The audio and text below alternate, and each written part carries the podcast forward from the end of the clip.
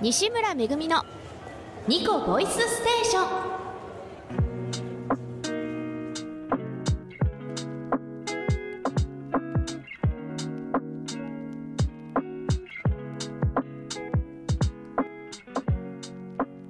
改めましてこんばんは。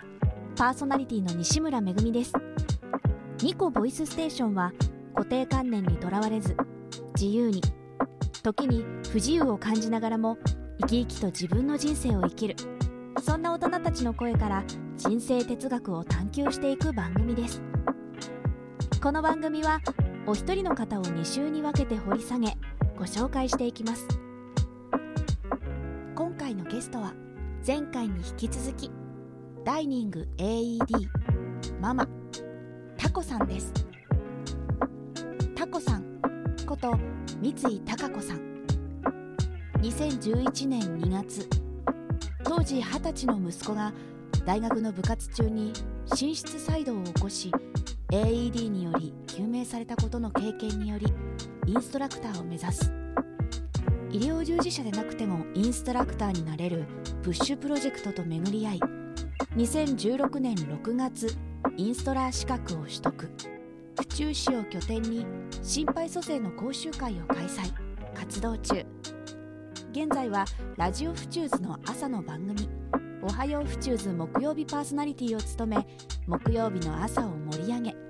また趣味で小高食堂というご飯を作って友人たちと食卓を囲む活動もされている。たくさんの人と関わりさまざまな活動をされているタコさん。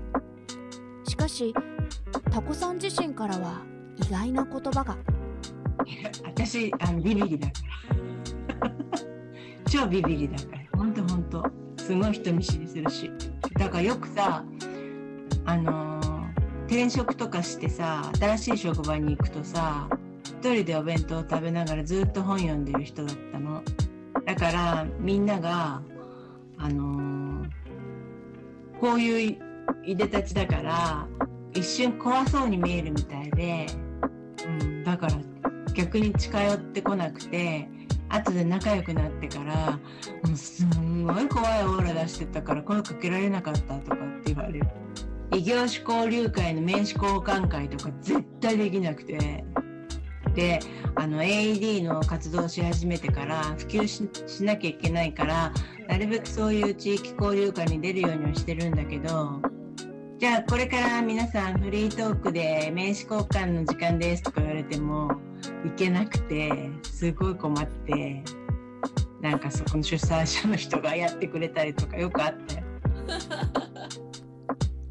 ラジオパーソナリティとしてもさまざまな方との交流の場を持っていてそれだけではなくいろんな挑戦をされる姿からもご自身からビビリなんだよという言葉は意外だと思ってしまった AED の講習のことも考えるとたくさんの人との出会いは必須だし初めましてのコミュニケーションは当たり前の中。それでも続けていけるのはそれ以上の強い思いがあるからなのかもしれない。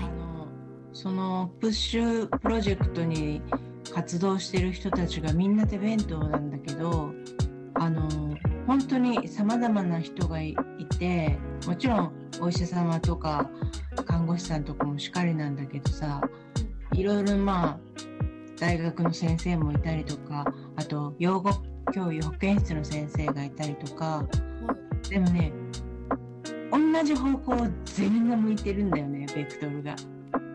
なんかだから人を助けたいっていう倒れてる人を一人でも多く助けたいっていうだからねすっごい楽しいの。なんかあの方向性の違いとかで衝突とかよりも絶対ないの。そういうのってラジオじゃ言わないんですか？言ってるよ言ってると思う。おはふちでは言ってないかな。でもおはふちに入る前に私自身がロックオンかけてもらったこともあるしあといおわこの3月で終わっちゃったけどあの府中の仲間たちとかっていうのでも紹介してもらったりしてたし自身があの結構あのコロナ前は府中でも講習会開いてたんで。ワーキングスペースってどのぐらいのスペースなんですか？その今のね新しい職場ある程度なんか講習会ができるようなスペースがあるんだったら。実はできるの。たまたまねたまたま本当にワーキングスペースの片隅にフリースペースがあって、うん、講習会用のスペースがあるんでやってもいいよって言われてるんでやりたいなと思ってるんでまあ近い将来だね。ちょっとやるやるもう必ずやりますそれは。AED に関するお話をしてる時のタコさんは何と言っていいのだろうか。熱い。そう。熱いのだ。どこまでも真剣に。そして何より楽しそうに。だから耳を傾けずにはいられない。実は私タコさんの新しい職場である府中駅前商業施設内のコワーキングスペースブレスのプレオープンにお邪魔することができたのです。ブレスはリラックスをテーマにゆっくりした空間が作られていてお仕事目的の大人たちだけでなく子どもの勉強の場としても活用することができる居場所。タコさんはこのゴールデンウィーク中に早速講習会を開いていた。誰だっけ？ビビリだなんて言ってた人は。そしてタコさんの熱い思いを感じる活動はまだまだあるのです。それがおたか食堂。お料理の話をしている時のタコさんはまた別人ではないかと思わせるほどの熱を感じる。料理ってでも奥深くない？嫌になったりとかしなかったんですか？いやそれはあるよ。疲れてる時とかさはもう全然お弁当も買いまくるよ。どういう時に作りたいと思います？作りたい？あなんかだから面白いの見た時とかだよね。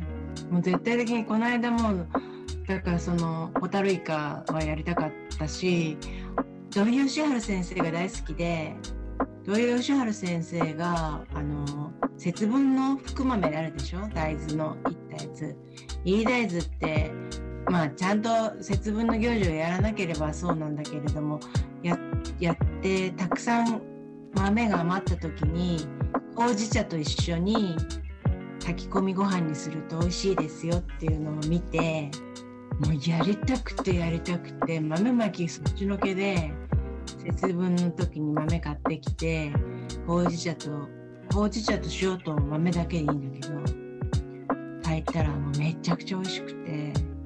自分で作って何でも美味しい美味しいって言うんだけどさ食いしん坊なんだと思う。あと超大好きなのがお勤め品でお勤め品売ってると買いたくて買いたくてしょうがないわけ。そしたら例えばこの間は生姜が1袋150円ぐらいじゃない？生姜ってこんな袋に入ってるのが、まあ、安くて100円ぐらいだけどお勤め品で3袋がよくビニールテープでくるくるって巻いてあって3袋で70円とかで売ってたわけよ。でも即即買いよ。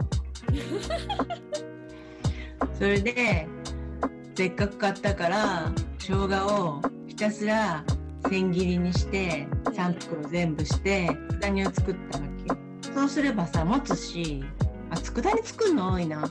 なんか箸休めになるから一品になるしご飯とおかずとお味噌汁とおしんこ漬物とあとそういう箸休め的なものを大体出すからセロリの佃煮とかさ。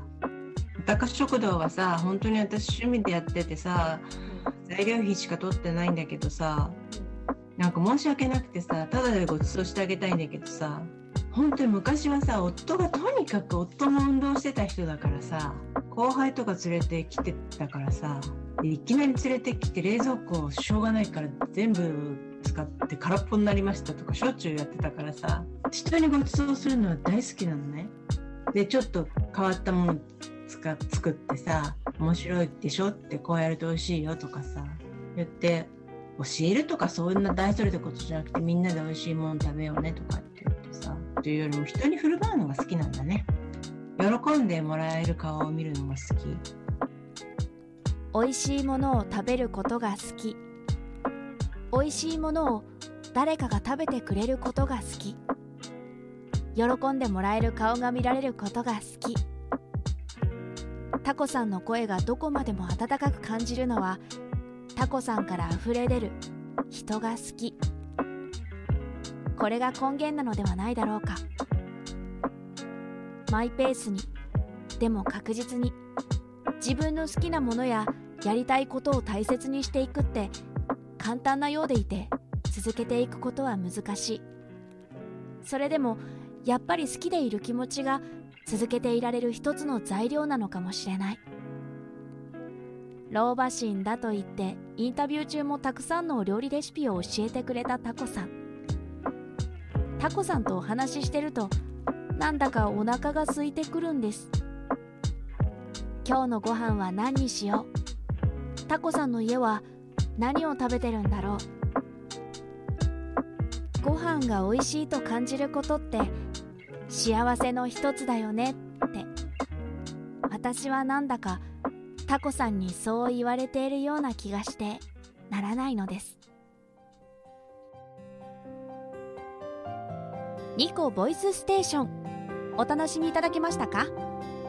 ダイニング AED ママタコさん。